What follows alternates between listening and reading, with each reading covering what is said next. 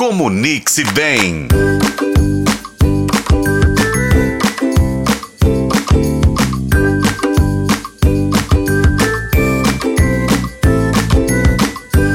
Olá, pessoal! Que delícia estar aqui com vocês no sabadão de carnaval, nem acredito nisso! E estamos aqui juntinhos, ligadinhos. E hoje vamos mergulhar na história do carnaval e refletir sobre o significado das fantasias nessas festas tão emblemáticas. Preparem-se para uma viagem super fascinante pelo mundo do carnaval.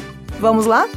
Gente, o carnaval tem raízes profundas em várias culturas ao redor do mundo. Mas na sua origem, ele remonta a umas celebrações antigas de despedida da época do inverno e boas-vindas à primavera. Claro, gente, que eu não estou falando disso no Brasil, eu sei que a gente não está entrando na primavera, mas a gente tem que lembrar que as origens não estão aqui na América do Sul, né? E nesses eventos, as pessoas elas usavam máscaras e fantasias para se protegerem de espíritos malignos e se libertarem das restrições sociais. Essa tradição foi evoluindo ao longo dos séculos. E aí, o carnaval acabou se tornando uma festa super popular que celebra a diversidade, a criatividade e a liberdade de expressão. As fantasias no carnaval permitem que as pessoas se transformem em personagens imaginários, liberando-se das convenções sociais até hoje e mostrando diferentes aspectos das suas identidades.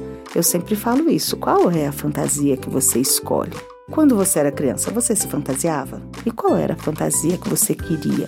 O que ela diz sobre você? Ainda hoje, a gente vai lembrar que tem um monte de gente famosa que quer passar por desconhecido no carnaval e aproveita esse momento, que é a única festa que dá para eles se fantasiarem, sem serem percebidos e vão pra rua e vão brincar.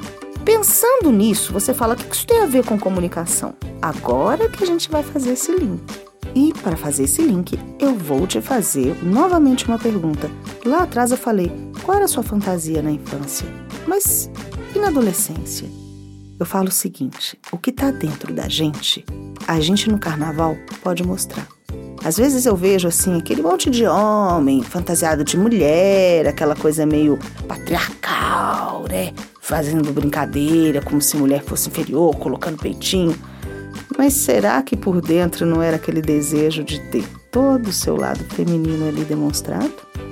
O carnaval é um dos momentos para a gente se conhecer e entender o que a gente quer ser, fazer aquela comunicação interna, porque muitas vezes a gente escolhe aquele elemento de fantasia que vai nos representar. Então eu vou terminar com um convite. Que tal a gente refletir sobre o poder das fantasias no carnaval e como elas nos permitem fazer uma comunicação dos aspectos ocultos da nossa personalidade? Hum? Já pensou sobre isso?